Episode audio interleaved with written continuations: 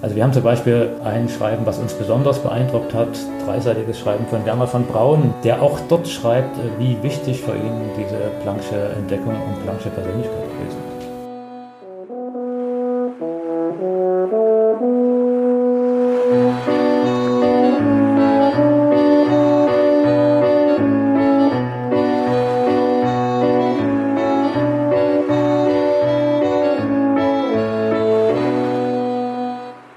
Herzlich willkommen zu einer weiteren Episode von Küstory, Geschichten von der Waterkan. Dieses Mal mit Karen Brun, Zeithistorikerin aus Kiel und mir, Laura Potzowait, Mediavistin aus dem hohen Norden.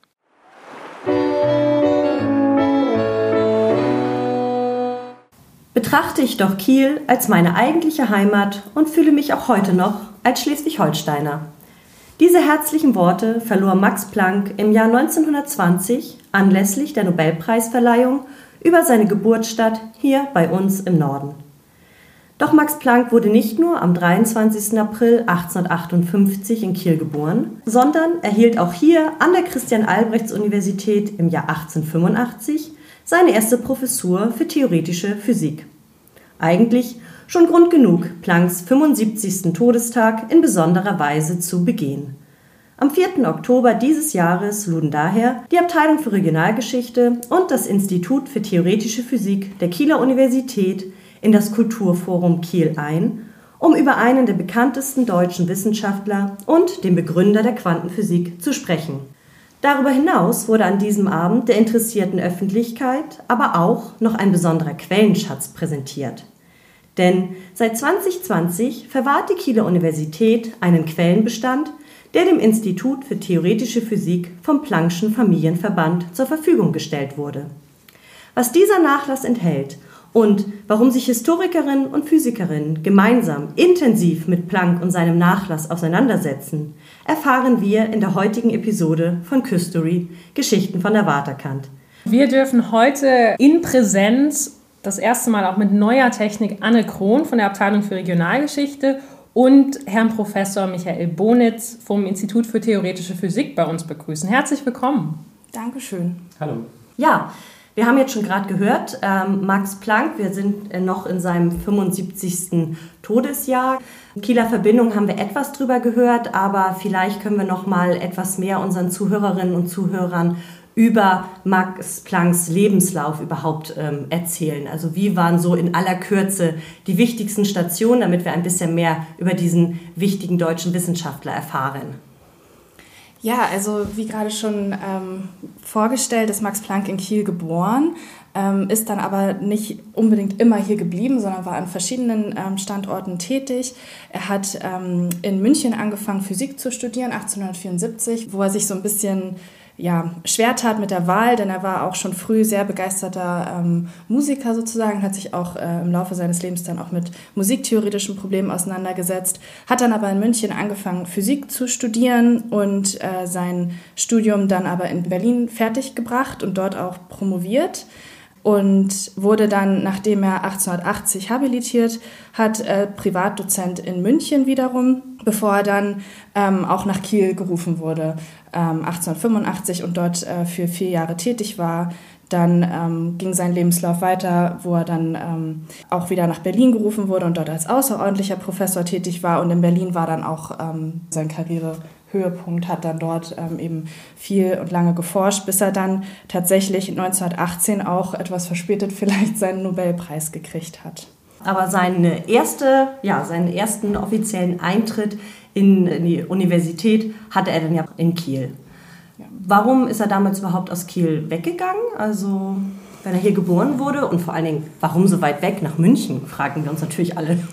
Also das hat äh, familiäre Hintergründe, weil sein Vater eben auch schon in ähm, München tätig gewesen war. Der war ähm, Juraprofessor ähm, gewesen ähm, und ebenfalls auch in Kiel tätig, aber eben dann auch nach München gegangen ist. Dementsprechend hatte er dort einfach familiäre Verbindungen und ist dann dort auch hingegangen zum Studieren. Also wie heute noch maximale Mobilität als Gelehrter. Vielleicht kann man ergänzen, das hat auch politische Gründe, als nämlich äh, die Preußen in Schleswig-Holstein einmarschiert sind und der preußisch-dänische Krieg begonnen hat, hat sich der Vater aus Protest eigentlich auch nach der Alternative umgeguckt. Der war, wie Planck sagte, ein strammer Augustenburger und mochte die Preußen nicht. Auch wieder spannend, das nochmal zu wissen. Herr Bonitz, ähm, wenn wir jetzt schon gerade bei Ihnen sind, vielleicht können Sie uns allen als natürlich Laien äh, der Physik ähm, noch einmal Plancks Bedeutung für die Fachwissenschaft ähm, etwas äh, erläutern. Ja, ich fange mal vom Ende an. Äh, Quantenphysik hat wahrscheinlich jeder schon mal was gehört. Theorie des Atoms etc. Jeder, der ein technisches Gerät in der Hand hält, wie jetzt hier unsere Aufzeichnungsgeräte, überall da leisten die Elektronen die Arbeit und die elektronische Leitfähigkeit und alle diese damit verbundenen Dinge sind nur quantenmechanisch zu verstehen. Und das nimmt an Gewicht immer weiter zu. Das ist also jedes Smartphone, jeder Computer ist voll von Schaltkreisen, wo Quantenphysik sich im Inneren abspielt, auch wenn wir es nicht sehen. Und das Ganze begann mit Planck im Jahr 1900 oder kurz davor. Und das war damals natürlich nicht abzusehen, aber diese Entdeckung äh, hat nicht nur die ganze Wissenschaft umgekrempelt, sondern auch äh, eine unglaubliche technologische Relevanz, die wir heute erleben und die, denke ich mal, auch noch äh, sicherlich das ganze 21. Jahrhundert mindestens anhalten wird. Wurde es denn von der Fachwissenschaft auch sofort erkannt? Also ich stelle mir das so vor, Planck hat in Berlin dann geforscht, hat vielleicht ein Papier dazu rausgebracht und sofort war die Revolution da, alle waren begeistert und haben seine Entdeckung gefeiert? Nee, es war ganz anderes. Also Ende des 19. Jahrhunderts äh, haben eigentlich alle gedacht, die Physik ist eine wunderbar abgeschlossene Wissenschaft. Man hatte da die, äh, eine mathematische Formulierung für die schwierigsten Themen gefunden. Das war gar nicht absehbar und alle waren so begeistert von dieser abgeschlossenen mathematischen Formulierung, dass keiner große Revolution irgendwie hat kommen sehen. Und auch sein Professor in München, den er gefragt hat, äh, was er ihm denn empfehlen würde, das war Professor Jolly, äh, der hat gesagt, die theoretische Physik ist abgeschlossen und er soll doch einfach die Finger davon lassen, da gibt es nichts mehr zu holen. Und Planck hat dann im Rückblick gesagt, dass er sich davon nicht hat abschrecken lassen. Charakteristisch für ihn war eine große Bescheidenheit. Er hat gesagt, er wollte eigentlich nur noch die theoretische Physik etwas besser verstehen und vielleicht die Grundlagen vertiefen. Das war so seine Motivation und äh, er ist dann auch bei der Physik geblieben. Könnte man noch sagen, ja, äh, wie gesagt, diese kleinen Dinge, die jetzt äh, bestenfalls als ungeklärt galten, dazu gehörte zum Beispiel das Problem der Wärmestrahlung, die jeder Körper aussendet. Das war aber nichts, das man damals als irgendwie äh, kritisch für die Wissenschaft angesehen hat. Und als Planck dann in Berlin gewesen ist, hat er natürlich engen Kontakt zu den ganzen Experimentalphysikern, insbesondere an der Physikalisch-Technischen Reichsanstalt die damals dieses Problem, welche Strahlung denn ein heißer Körper aussendet. Also wenn wir uns äh, vorstellen, irgendwelche wirklich heißen Körper wie ein Vulkanausbruch, wo dann Lava fließt oder eine Metallschmelze, die rot leuchtet und natürlich dann auch äh, Hitze aussendet. Oder ein Gebäude, das äh, Wärme abgibt, was wir gern vermeiden möchten, aber was wir mit Infrarotkameras detektieren können. Mhm. Das ist alles ein und dasselbe Phänomen, womit sich die Leute damals beschäftigt haben. Und Planck hat versucht, äh, die Theorie dafür äh, zu liefern bzw. zu verbessern. Lange Geschichte, jedenfalls äh, ist ihm dann gelungen, diese Messungen, die die Experimentalphysik-Kollegen gemacht haben, akkurat zu reproduzieren. Er hat tatsächlich die richtige Formel gefunden, die er im Jahr 1900 der Öffentlichkeit vorgestellt hat.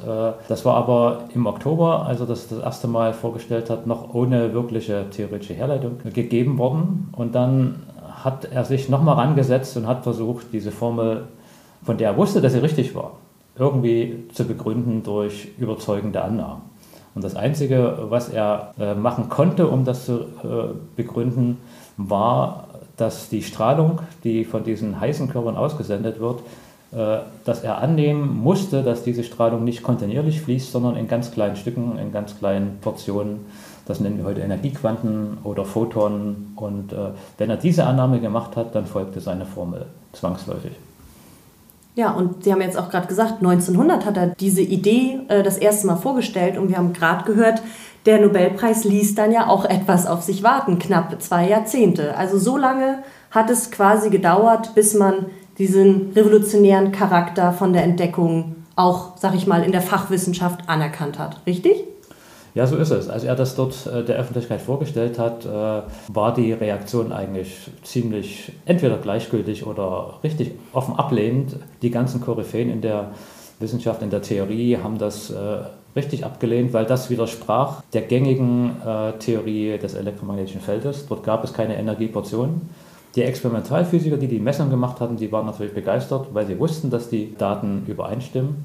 Aber Planck ist es nicht gelungen, äh, im, mit, im Handstreich quasi die Öffentlichkeit zu sich einzunehmen.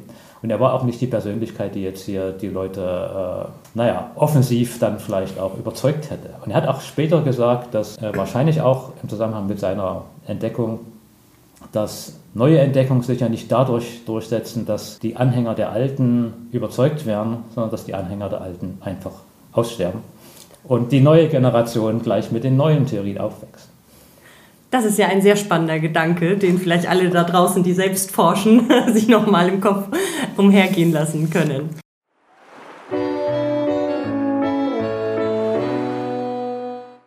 Ich hätte auch noch eine Frage und zwar dezidiert auf Kiel bezogen. Gab es denn in Kiel spezielle Reaktionen darauf, wie das eigene Landeskind da hervorgebracht hat? Davon ist mir jetzt nichts bekannt, weil wir jetzt nicht wissen, wie jetzt die äh, damals tätigen Physiker hier an der Universität äh, involviert waren in diese Themen. Weiß ich jetzt nicht. Aber ich denke mal, die, wenn es Reaktionen gegeben hat, dann werden die nicht anders gewesen sein. Ja, und die Überzeugung des Nobelkomitees äh, entstand ja auch erst dadurch, dass andere Wissenschaftler Plancks Idee aufgegriffen haben und damit äh, neue Phänomene entdecken oder erklären konnten. Also dazu gehörte Einstein, der den Fotoeffekt äh, damit sehr überzeugend beschreiben konnte. Und im Jahr 1913 war es Niels Bohr, der mit äh, dieser Idee der Quantisierung äh, es geschafft hat, na, die grundlegenden Eigenschaften des Wasserstoffatoms zu erklären. Und erst dann hat sich nach und nach auch äh, in der Öffentlichkeit die Überzeugung durchgesetzt, dass hier irgendwie was ganz Großes eigentlich äh, verborgen ist, was ganz Neues verborgen ist und äh, im Jahr 1919 hat man ihm dann für das Jahr 1918 schließlich den Nobelpreis gegeben. Ja. Dann macht es ja auch Sinn, dass es etwas gedauert hat, wenn man erstmal gucken wollte, wie setzt sich das quasi durch. Aber wir haben gerade nochmal äh, die Connection zwischen Planck und Kiel nochmal angesprochen. Wie ist es denn, Anne, vielleicht in deine Richtung, wie ist es denn heute? wenn wir jetzt unsere Zuhörerinnen und Zuhörer einmal dazu auffordern, durch Kiel zu gehen mit offenen Augen, wo finden Sie denn noch Planck? Wo finden Sie noch Spuren dieses ja doch so wichtigen Landeskindes? Ja, mit offenen Augen ist da, glaube ich, ein ganz gutes Stichwort. Ähm, denn so richtig ins Gesicht springt es einem nicht, dass er hier mal tatsächlich gewirkt hat und auch hier geboren ist. Es gibt einen ähm, relativ großen Gedenkstein in der Küterstraße vor seinem ehemaligen Geburtshaus, das natürlich heute nicht mehr steht. Da steht inzwischen die ähm, HSH Nordbank. Ähm, genau, das ist so ein bisschen im Schatten des Gebäudes. Man muss also aktiv in diese Straße reingehen und sich den dann angucken mit einer schönen Widmung da drauf und eben seinem Profil eingraviert in diesen ähm, Stein. Dann haben wir natürlich die Max-Planck-Schule, das Gymnasium, was früher mal die ähm, Schule für Jungen am Königsweg war, hat in den 50er Jahren einen Umzug erfahren, ist heute in der Nähe des Südfriedhofs zu finden. Dort ähm, auch ein toller zum Beispiel Online-Auftritt, wo über die Geschichte ähm, des Namensgebers so ein bisschen informiert wird. Ähm, genau, das sind jetzt so die ersten Stationen, die mir sofort einfallen. Natürlich haben wir dann hier an der Physik, an der Uni ähm, auch eine Ausstellung gerade, wo Herr Bunitz natürlich auch mit involviert ist. Also einfach ähm, wirklich an den Stellen, wo er tatsächlich auch ähm, ja, sozusagen physisch zu finden war. Dort findet man etwas, aber es ist jetzt nicht, ähm, also ich würde sagen, da geht immer noch mehr, was so das Gedenken angeht. Es gibt noch eine Büste für Planck im Ratsdienergarten mit den ah, anderen Stimmt, ja klar, genau, die Nobelpreisträger, ja. ja genau, richtig. weil die Nobelpreisträger, die man mit Kiel assoziiert, jetzt ja auch nicht so äh, häufig zu finden sind. Mhm. Da haben wir also auch noch eine ähm, eine Ehrung von Max Planck, äh, die wir in Kiel finden. Also es ist nicht viel, aber er ist definitiv im Norden nicht vergessen, wie man, wie man hört. Und auch in Zukunft soll Planck ja nicht vergessen sein. Und zwar, da kommen wir im Grunde genommen schon direkt zum Nachlass, den die Universität und äh, vielmehr das Physikalische Institut bekommen hat. Ich wollte nochmal unterbrechen, weil die Stadt Kiel hat sich ja auch um Planck gekümmert, sage ich jetzt mal so, um das Andenken. Also im Jahr 1943 hat die Universität ihm die Würde eines Ehrensenators zuerkannt und die Stadt Kiel im Jahr 47 die Ehrenbürgerschaft noch angetragen. Und das ist schon was Besonderes, was zum Beispiel seine anderen Lebensorte Berlin und München nicht hinbekommen haben. Also Planck als Ehrenbürger der Stadt Kiel, das können wir uns auf jeden Fall äh, nochmal merken. Genau, kommen wir zurück zum Nachlass. Und zwar, äh, also dieser Nachlass gelangte, wie ja auch beim Themenabend im Oktober gesagt wurde und Karen auch in der Anleitung ähm, angesprochen hat, ja nach Kiel. Und da stellt sich natürlich die Frage, was ist dieser Nachlass eigentlich? Was beinhaltet er überhaupt? Also in erster Linie ist dieser Nachlass ähm, ein ganzer großer Stapel von Kisten und Boxen mit ganz vielen Blättern, ähm, Dokumenten, Zeitungsartikeln, Briefen, eigentlich allem, was so ein Leben hinterlassen kann. Und ähm, was so den Zeitraum angeht, das ist primär, sind so die letzten Jahre von Planck, weil ähm, sein Wohnsitz in Berlin während des äh, Zweiten Weltkrieges bei einem Luftangriff schwer beschädigt wurde und ähm, ja, sein Haus bei einem Bombenangriff eben ausgebrannt ist und er dann Berlin verlassen musste. Dementsprechend ist alles, was bis dato eben vorhanden gewesen wäre, leider nicht mehr ähm, ja, überliefert. Und wir haben jetzt das Glück, eben zumindest noch mit den letzten Jahren arbeiten zu können, was da einfach ähm, alles so übrig geblieben sind. Also wie ich schon sagte, Briefe, Postkarten, das meiste tatsächlich von seinen Nachfahren, also von seiner unmittelbaren Familie, von ähm, seinen Kindern, auch teilweise von seinen Enkeln. Das nimmt einen sehr großen Teil ein, aber wir haben auch immer wieder Briefe von ihm tatsächlich äh, persönlich geschrieben, was natürlich sehr spannend ist. Und warum durfte der Nachlass ausgerechnet nach Kiel kommen, Herr Bonitz? Ja, das war natürlich eine große Überraschung. Das hängt mit dem schon erwähnten kleinen Museum zusammen, das wir in der Physik haben. Ähm, bisher gab es sowas nicht in Deutschland und auch nicht international, dass Planck durch so eine Ausstellung gewürdigt wurde. Die Ehrungen fanden so typischerweise alle 50 Jahre bisher statt, zu den runden Jubiläen. Dann haben sich natürlich auch die Max-Planck-Gesellschaft, die ihm natürlich viel zu verdanken hat, die Deutsche Physikalische Gesellschaft immer aktiv um Würdigung gekümmert, aber dann ist wieder 50 Jahre Pause.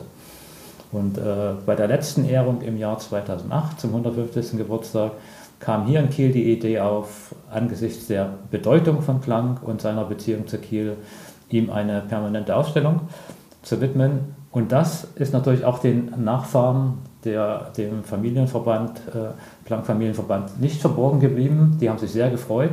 Es waren auch zwei Urenkelinnen hier in Kiel im Jahr 2013, als wir das eröffnet haben. Und die haben danach beschlossen, äh, von den wenigen noch verbliebenen Dingen, äh, persönlichen Gegenständen, die uns in Kiel anzubieten, leihweise. Was wir also äh, im Jahr 2013 schon zeigen konnten. Das war so eine Wanderausrüstung. Und äh, wie gesagt, schon, schon erwähnt, im Jahr 2020 erhielt ich dann den Anruf, wo ich informiert wurde, dass eben noch diese vielen Kisten und Ordner mit Papieren existieren aus der schon genannten Zeit, ob wir Interesse dran hätten. Und natürlich habe ich zugesagt und äh, ich hatte auch keine Ahnung, worauf wir uns hier einlassen, welche Mengen das sind und äh, was da drin alles noch schlummert. Und äh, vor zwei Jahren ist das alles zu uns gekommen und wir haben jetzt auch die Verpflichtung damit eingegangen, das äh, ordentlich zu untersuchen, zu sichten und dann auch der Öffentlichkeit zugänglich zu machen. Das ist ein langer Weg gewesen, wo uns auch die Max-Planck-Förderstiftung in München sehr unterstützt hat beim, beim Transport und was jetzt vor allem durch die Abteilung Regionalgeschichte hier in Kiel um Professor Oliver Auge natürlich äh, maßgeblich vorangetrieben wird. Und wir sind gespannt, wie es weitergeht. Das war jetzt gerade meine Frage. Also ist das quasi äh, der gängige Weg? Man bekommt einen Anruf und es werden einem ganz viele Kisten angeboten und der nächste Anruf, den man tätigt, ist dann gleich bei den Historikerinnen und Historikern und ähm, man sichert sich dann die Hilfe. Also vielleicht da nochmal, was genau war jetzt ähm, die Aufgabe von den historischen Fachkräften, ähm, diese Kisten und Briefe betreffend, Anne? Also erstmal zu schauen, was da überhaupt ist. Das war so die erste Aufgabe.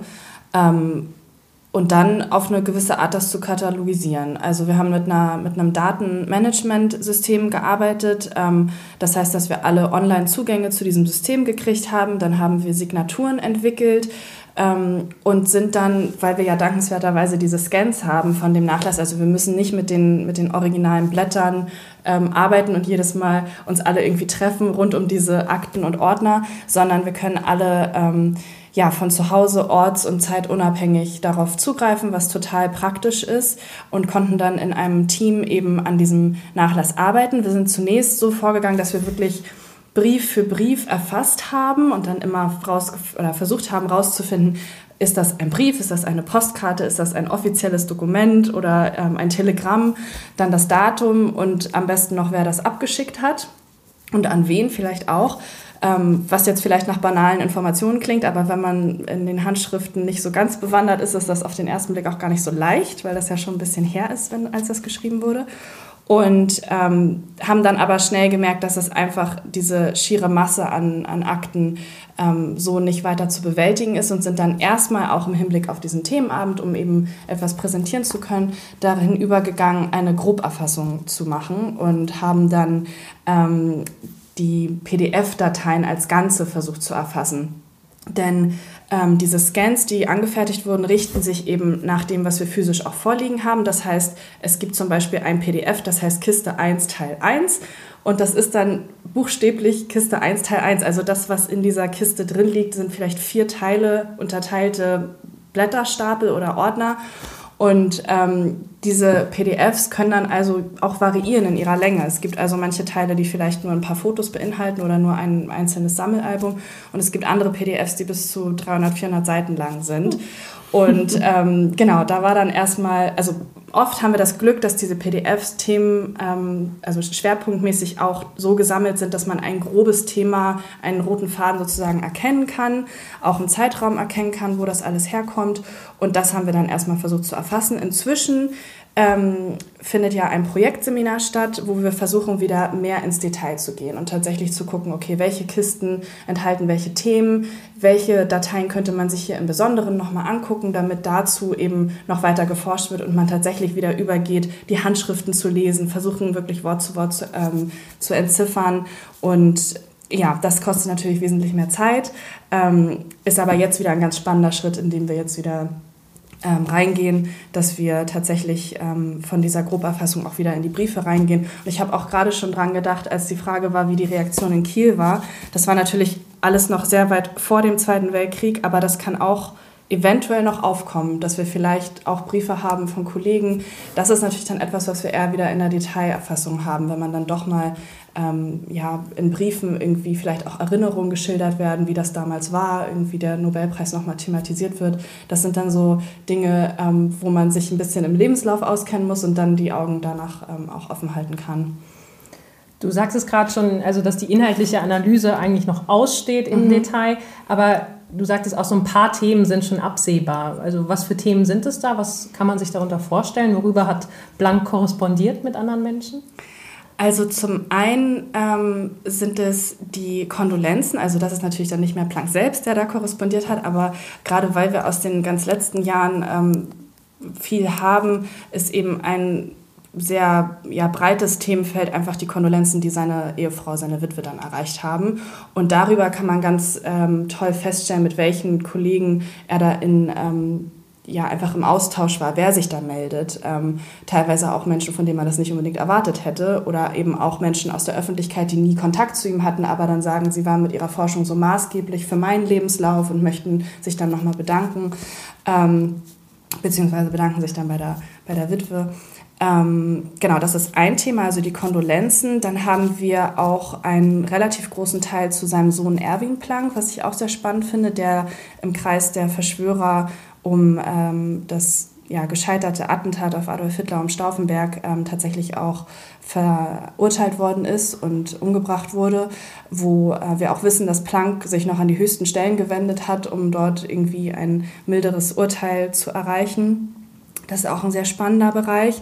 Dann könnte man sich auch die ähm, Netzwerke der Frauen untereinander angucken, weil Marga Planck zum Schluss auch sehr viel von der Korrespondenz, also man kann so ein bisschen absehen, dass sie auf jeden Fall einen großen Einfluss hatte, was so das Abschicken der Briefe oder auch das Schreiben teilweise in seinem Namen ähm, angeht.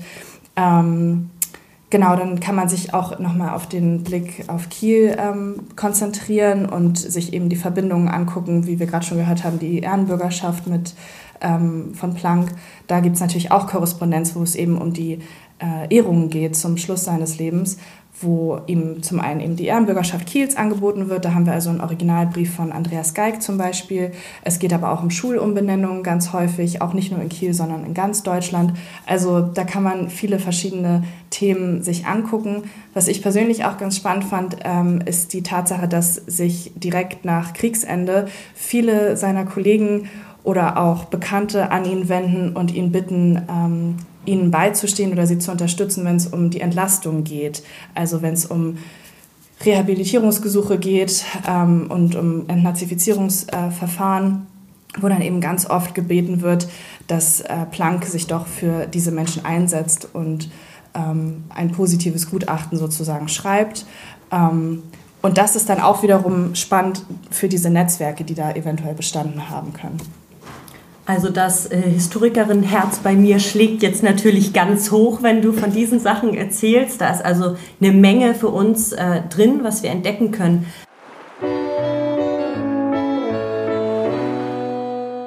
Herr Bonitz, wie sieht es denn bei Ihnen aus, der Physiker in Ihnen? Was hat der gehofft zu finden und äh, was ist vielleicht auch so ja, Ihr Lieblingsthema in diesem Nachlass, was man findet? Ja, ich muss noch etwas weiter ausholen. Für Physiker ist Planck natürlich verknüpft mit der Entdeckung und der ganzen sich daraus entwickelnden ähm, Entwicklung der Quantenphysik. Allerdings, es gibt eine ganze Reihe von Physikern, die sind so ein bisschen von oben herab, die, die halten Planck für einen, der vielleicht so ein äh, One-Hit-Wonder sozusagen gewesen ist mit dieser einen Entdeckung und danach nichts mehr gemacht hat. Das ist nun gar nicht so und wir sehen jetzt gerade auch aus, den, äh, aus dem Nachlass, welche Rolle Planck gespielt hat. Ne? Und wir wissen, dass er auch nach seiner Entdeckung äh, gar nicht jetzt mehr groß an der Entwicklung der Quantenmechanik mitgewirkt hat, aber die Entwicklung der Physik, zum Beispiel die Entwicklung der Relativitätstheorie durch Einstein, hat er maßgeblich mit befördert, hat dort auch wichtige Arbeiten selbst gemacht. Und er war schon Ende des Ersten Weltkrieges, als dann auch der Nobelpreis kam, eigentlich die führende wissenschaftliche Autorität in Deutschland und hat dann auch für die deutsche Wissenschaft extrem viel gemacht, auch äh, für den Wiederaufbau der Wissenschaft nach dem Ersten Weltkrieg und auch äh, für das äh, Weiterführen des Wissenschaftsbetriebs auch in, im, im Dritten Reich. Was ihm einige vorgeworfen haben, dass er in Deutschland geblieben ist, aber er hat es für seine Verantwortung gehalten, äh, doch noch äh, den Wissenschaftlern die Arbeit zu ermöglichen. Ja, okay. Äh, sein Ansehen äh, in der Welt, in der Wissenschaftswelt, das ist was, was wir natürlich aus dem Nachlass sehen können. Und Anna hat es schon gesagt, gerade diese Kondolenzen sind eigentlich eine Gelegenheit, wo sich viele geäußert haben. Also sind extrem viele äh, Schreiben von deutschen Wissenschaftlern, von bekannten ausländischen Wissenschaftlern, von Niels Bohr über Erwin Schrödinger und Werner Heisenberg, Albert Einstein, der ist leider nicht mehr in dem Nachlass, der ist vorher schon rausgezogen worden. Aber wir haben trotzdem hochspannende Briefe. Und äh, was also bemerkenswert ist, äh, bei der Gelegenheit haben sich also viele Wissenschaftler äh, tatsächlich so geäußert, dass sie nicht nur die unbestreitbare Entdeckung von Planck hervorheben, sondern auch den Einfluss, den er gehabt hat, auf ihre eigene Karriere, ihre eigene Entwicklung. Und äh, was andere auch wieder hervorgehoben haben, war das charakterliche Wesen von Planck, seine Warmherzigkeit und seine Bescheidenheit, die ihn zu einem Vorbild gemacht haben für ganz viele. Wir haben zum Beispiel ein Schreiben von einem berühmten Kieler Wissenschaftler, Albrecht Unsöld, berühmter mhm. Astrophysiker hier, der also damals im Namen der Kieler Theoretiker ein Kondolenzschreiben an Planck geschickt hat und wo er klar zum Ausdruck gebracht hat, äh, welche Größe auch Plancks Geist oder so, oder seine ähm, Stellung und auch sein Umgang mit Kollegen äh, gehabt hat, dass es wirklich ein leuchtendes Vorbild gewesen ist. Und das bestätigen eigentlich alle. Und äh, das ist schon bemerkenswert, weil es gibt viele andere Wissenschaftler, die eben einen ganz anderen Charakter haben, die sich ganz anders hervorheben, was bei Planck nie der Fall war. Ne? Also wir haben zum Beispiel ein Schreiben, was uns besonders beeindruckt hat, dreiseitiges Schreiben von Werner von Braun, dem äh, deutschen Raketenpionier, äh, Erfinder oder Entwickler der V2, V1, V2 und dann in den USA äh, maßgeblich verantwortlich für das äh, Mondprogramm der NASA, der auch dort schreibt, äh, wie wichtig für ihn diese Planck'sche Entdeckung und Planck'sche Persönlichkeit gewesen ist. Hm. Also spannend, gerade wenn man auf diese Netzwerke blickt. Und ich denke, das ist natürlich auch, ähm, da ist es natürlich so herausragend, dass dieser Nachlass so spät ansetzt, weil Sie haben äh, gerade ja schon gesagt, jemand wie Braun, der natürlich auch eine sehr schwierige Karriere hat, der auch ein sehr exponierter NS-Wissenschaftler war. Ähm, ähm, und spannend, also wie der Wissenschaftsbetrieb auch über die Regime funktioniert, stattgefunden hat. Da können wir also wahrscheinlich nicht nur über Planck, sondern einfach auch ja, über das System Wissenschaft einiges mehr erfahren. Ähm, bin total gespannt, was da noch bei rauskommt. Und Anne, du hast es gerade gesagt, aktuell findet ähm, an der Universität Kiel am historischen Seminar ein Projektseminar statt. Das heißt, ähm, ihr habt quasi Studierende, willige Studierende auf diesen Nachlass losgelassen, die jetzt damit forschen können und dürfen. Ähm, was ist sonst noch geplant, was man mit diesem Nachlass anstellen kann? Oder was soll vielleicht auch beim Seminar noch erfolgen und vielleicht bei rauskommen? Also bei dem Seminar selbst haben wir es den Studierenden jetzt erstmal relativ freigestellt. Es geht halt bei so einem Projektseminar eben um ein Projekt, also dass ähm, auch das selbstständige Arbeiten gefördert wird und wir erwarten eigentlich von den Studierenden am Ende, dass sie ihre eigenen Produkte sozusagen erschaffen. Also ähm, irgendwie ein Konzept entwickeln, wie man diesen Nachlass der Gesellschaft oder der interessierten Öffentlichkeit irgendwie zugänglich und nachhaltig präsentierbar machen kann. Ähm, und da sind bisher so die Themenbereiche, was ähm, da so angedacht ist, ist unter anderem auch ähm, ja, eine, eine große Karte zum Beispiel, die erarbeitet werden möchte von seinen Reisen zum Beispiel. Also dass man eben sowas in, in Richtung Ausstellungsplakat ähm, ja, errichtet und dann eventuell auch in Zusammenarbeit mit der Physik auch in der Ausstellung dann zeigen könnte. Es wird wahrscheinlich auch den einen oder anderen Podcast geben, der am Ende dabei rauskommt. Ähm, einfach also es geht darum, ein Medium zu finden, eben den Nachlass so ein bisschen ähm, themenspezifisch sich anzugucken und dann nachzuerzählen sozusagen, beziehungsweise oder ja, zu hinterfragen, was man da hat und wie man dieses interpretieren kann. Ähm, genau, das ist jetzt erstmal der Plan bis Februar, März ungefähr. Ich kann mir aber vorstellen, dass darüber hinaus dieser Nachlass einfach auch noch für viele weitere Seminare ähm, und die Arbeit im Team auch ähm, Potenzial bietet, sich da noch weiter mit zu beschäftigen. Was ich aber dabei raushöre, ist ja ähm, die Idee ähm, von dieser Arbeitsgruppe, den äh, Quellenbestand quasi auch der interessierten Öffentlichkeit äh, zugänglich zu machen. Wenn du von Podcast sprichst, dann bleibt man ja nicht irgendwie im Elfenbeinturm der Physiker oder der Regionalhistorikerinnen sitzen, sondern ähm, man will den Kielern und allen da draußen quasi präsentieren, was man hat, richtig? Genau, also so ein bisschen dann auch im Sinne eines vielleicht Citizen Science Projektes ähm, die Datenbank bzw. das Datenmanagementsystem, mit dem wir da äh, gearbeitet haben bisher, ist eigentlich auch ähm, darauf ausgelegt, dass man ähm, ja, als Ziel eine digitale Ausstellung erschafft. Ähm, bisher haben wir eben nur diese Signaturen angelegt und haben die Dateien selbst nicht im System online mit drin. Das kann man aber machen. Man kann also diese Dateien auch anhängen und dann eben auch veranschaulichen und sozusagen für jedermann zugänglich machen. Kann ich vielleicht ergänzen, so eine digitale Ausstellung ist gerade im Aufbau. Da haben wir also zusammen mit der Muthesius Kunsthochschule bereits äh, mit einigen Studierenden dort ein äh, paar Konzepte entwickelt. Das wird gerade produziert äh, hier in Kiel.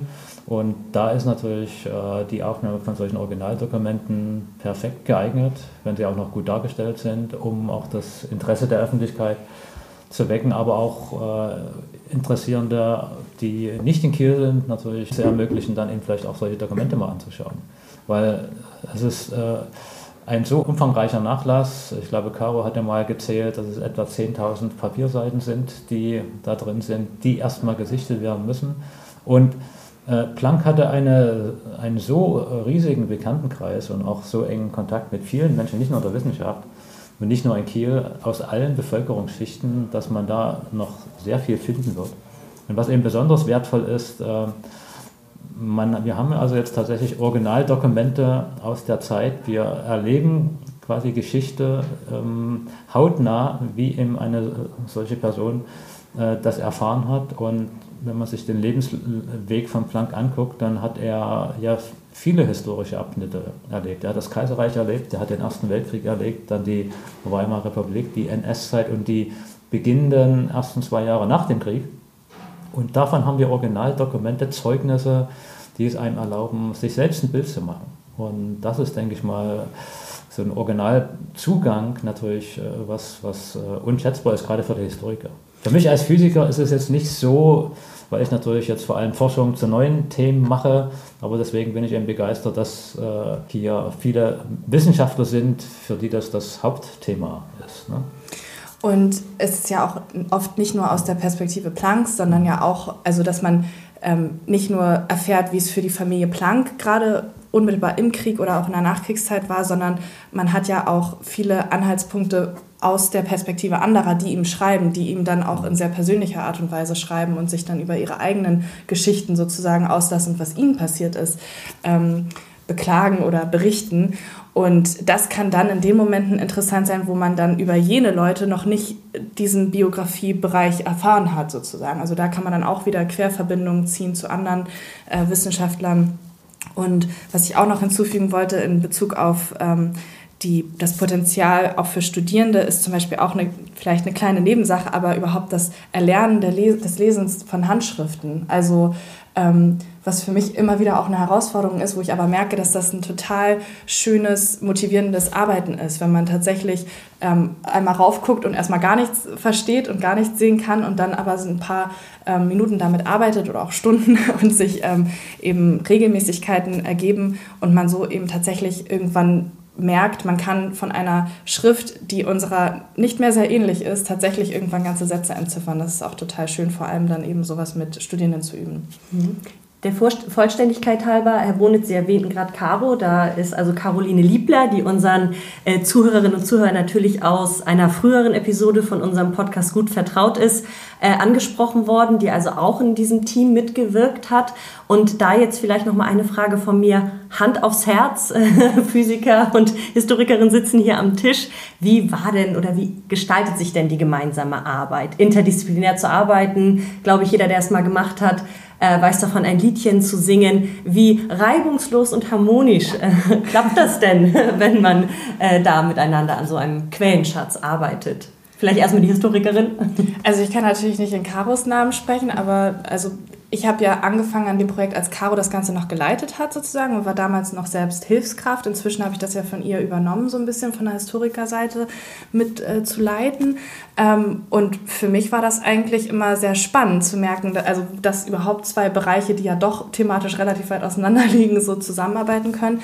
Ich fand es auch schön, dass wir Hilfskräfte aus der Physik dabei hatten, die tatsächlich ähm, ja ähm, einfach ein ganz anderes Hintergrundwissen haben, denen diese Namen überhaupt was sagen. Also ich muss ja jedes Mal irgendwie erstmal googeln, war derjenige überhaupt berühmt, was hat der erforscht, was hat er erfunden, was war so der Bereich, wo natürlich die ähm, Menschen aus der Physik ganz anders rangehen können. Und gleichzeitig habe ich aber auch gemerkt, dass von beiden Seiten ein gewisses Interesse für das jeweils andere Thema da ist. Also vor allem von der Seite der Physik ist ein historisches Interesse da und die können unsere, unsere Begeisterung sehr gut nachvollziehen.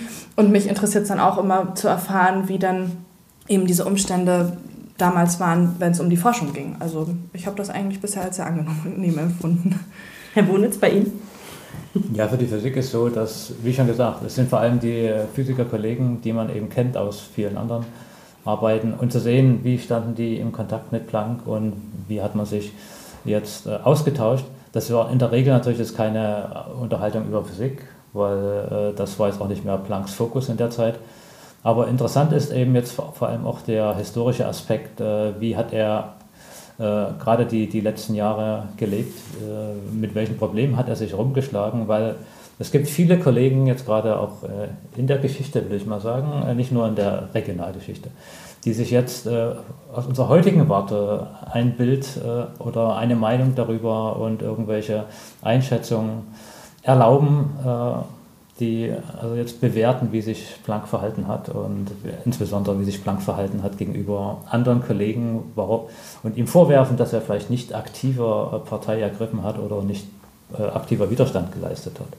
Und das ist äh, sehr leicht aus heutiger Warte, aus einem abgesicherten Verhältnis äh, sowas einzuschätzen. Aber bevor man sowas tut, sollte man sich die gesamten Details tatsächlich angucken. Und hier haben wir diese ganzen historischen Unterlagen, die Quellen, zur Hand und dann kann man sich eine Meinung bilden und äh, äh, Geschichte sozusagen rückwirkend neu zu bewerten, halte ich für sehr problematisch. Insofern ist es unschätzbar, dass man jetzt Originalquellen hat. Ne?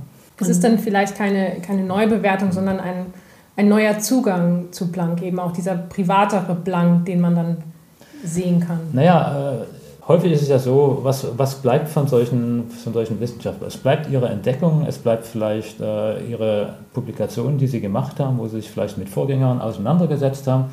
Aber kaum einer nimmt wirklich zur Kenntnis, unter welchen Umständen die Dinge zustande gekommen sind, welche Fehlschläge es vielleicht auch gegeben hat, äh, welche Irrungen und Wirrungen, welche Auseinandersetzungen. Und äh, das wissen bestenfalls die Historiker wieder, muss ich natürlich äh, zugestehen. Ähm, aber wie schwierig auch häufig das persönliche Umfeld war, das familiäre Umfeld. Und wir haben noch gar nichts dazu gesagt, was Planck eigentlich für tragisches Schicksal selbst gehabt hat. Seine Frau ist äh, nach 20 Jahren, 25 Jahren Ehe verstorben und alle vier Kinder aus erster Ehe sind vor Planck gestorben. Er hatte also ein schreckliches Schicksal, so, so gesehen. Ne? Und all das spielt natürlich eine große Rolle, auch für einen Wissenschaftler und für seine, für seine Tätigkeit und auch seine Aktivität äh, in der Gesellschaft. Und Planck war extrem aktiv. Und er hat es für seine Pflicht gehalten, jetzt gerade der Öffentlichkeit äh, die Wissenschaft zu erläutern, verschiedene Aspekte. Er ist dann viel mit Vorträgen aufge, aufgetreten, äh, seit den 20er Jahren vielleicht, bis zu den letzten Lebensmonaten war er aktiv und hatte auch einen großen Einfluss. Und er war auch eine Lichtgestalt in der ganzen Bevölkerung nach dem Krieg. Und äh, auch die Alliierten, auch die Wissenschaftler im Ausland haben eigentlich Planck immer respektiert und auch sein Verbleib in, in Nazi-Deutschland äh, hat man ihm nicht übel genommen, weil man ihn für integer gehalten hat. Ne? Planck war auch der Einzige, der im Jahr 1946 von den Briten nach London eingeladen wurde zur 300-Jahr-Feier von Isaac Newton, wo er Planck gewesen ist. Dazu haben wir beispielsweise auch Unterlagen, die über diese Details der Reise Kenntnis geben, die vielleicht noch gar nicht bekannt sind. Und äh, dort hat Planck natürlich dann auch äh, den Vorschlag bekommen, ähm, mitzuwirken an der Neugestaltung der ehemaligen Kaiser-Wilhelm-Gesellschaft, die äh, zum Beispiel die Amerikaner abschaffen wollten, weil das natürlich äh, absolut belastet war. Und die Briten hatten dann so einen Kompromissvorschlag gemacht, diese Gesellschaft neu zu gründen und äh, ihr einen unverfänglichen Namen oder einen respektierten Namen zu geben. Und das ist natürlich die Max-Planck-Gesellschaft heute. Also auch das ist für die ganze deutsche Wissenschaft extrem wichtig, wenn man sich anschaut, welche Rolle und welche Autorität die Max-Planck-Gesellschaft heute hat. Vielleicht können wir also diesen Podcast langsam damit beschließen, dass wir quasi nochmal ein Festhalten, das Projekt quasi ähm, gibt ein Plädoyer für eine reflektierte Wissenschaftsgeschichte aus, in der halt auch Personengeschichte und besondere Biografien quasi ähm, ja, mit berücksichtigt werden. Und wir können auf jeden Fall festhalten, dass wir hier natürlich ein unglaubliches Glück haben, dass wir einfach diese persönlichen Dokumente haben, um hier wirklich eine ganz ja, reflektierte Einschätzung zu Planck nochmal ähm, ja, schaffen zu können. Das ist doch äh, vielleicht irgendwie ein guter Konsens, auf den wir uns einigen können. Ja, bleibt uns noch darauf hinzuweisen, wenn wir richtig informiert sind, ähm, der Themenabend am 4. Oktober, vielleicht nochmal kurz äh, können wir sagen, war ein ziemlicher Erfolg. Also das Kulturforum in Kiel war gut gefüllt mhm. und alle, die leider jetzt nicht dabei sein konnten, können sich aber, glaube ich, darauf freuen, dass ja die wesentlichen Vorträge und Ergebnisse dieses Abends auch nochmal publiziert werden. Genau, in der Kulturzeitschrift Schleswig-Holstein, in dem Magazin. Ähm, ich weiß noch nicht genau, wann der erscheinen wird, aber es ist auf jeden Fall in Arbeit. Wunderbar. Wir können ja vielleicht, sobald wir dann wissen, wann das Erscheinungsdatum äh, stattfindet, können wir auch noch mal darauf äh, hinweisen. Ähm, aber Herr Bonitz, Sie sind da noch schlauer? Äh, nein, es gibt noch was anderes. Wir ah. haben ja auch eine Webseite im Zusammenhang mit der Max-Planck-Ausstellung und dort werden wir auch äh, oder informieren wir auch über diesen Themenabend. Und es ist auch geplant, in Kürze so eine gemeinsame Webseite unseres äh, Projektes zur Sichtung des Nachlasses anzulegen. Und dort wird man also dann auch äh, laufend über Ergebnisse informiert sein. Im Moment haben wir bereits drei Videos aufgenommen und dann auch die Präsentation zu einzelnen Themen aus diesem Nachlass. Die werden also auch dort zu finden sein und ich denke mal, das wird im nächsten Jahr munter weitergehen. Die Links haben wir alle in den Show Notes verlinkt. Also wer äh, sich da gerne noch weitergehend informieren möchte oder auch diese Video Videos anschauen möchte, kann dort dann noch mehr Informationen finden. Dann bleibt uns nur noch ganz herzlichen Dank zu sagen, einmal an Anne Krohn und auch an Herrn Michael Bonitz. Vielen Dank für diesen spannenden Einblick in einen ganz besonderen Quellenschatz und ja, eine schöne Woche noch für alle. Danke, gleichfalls. Sehr gerne, Dankeschön.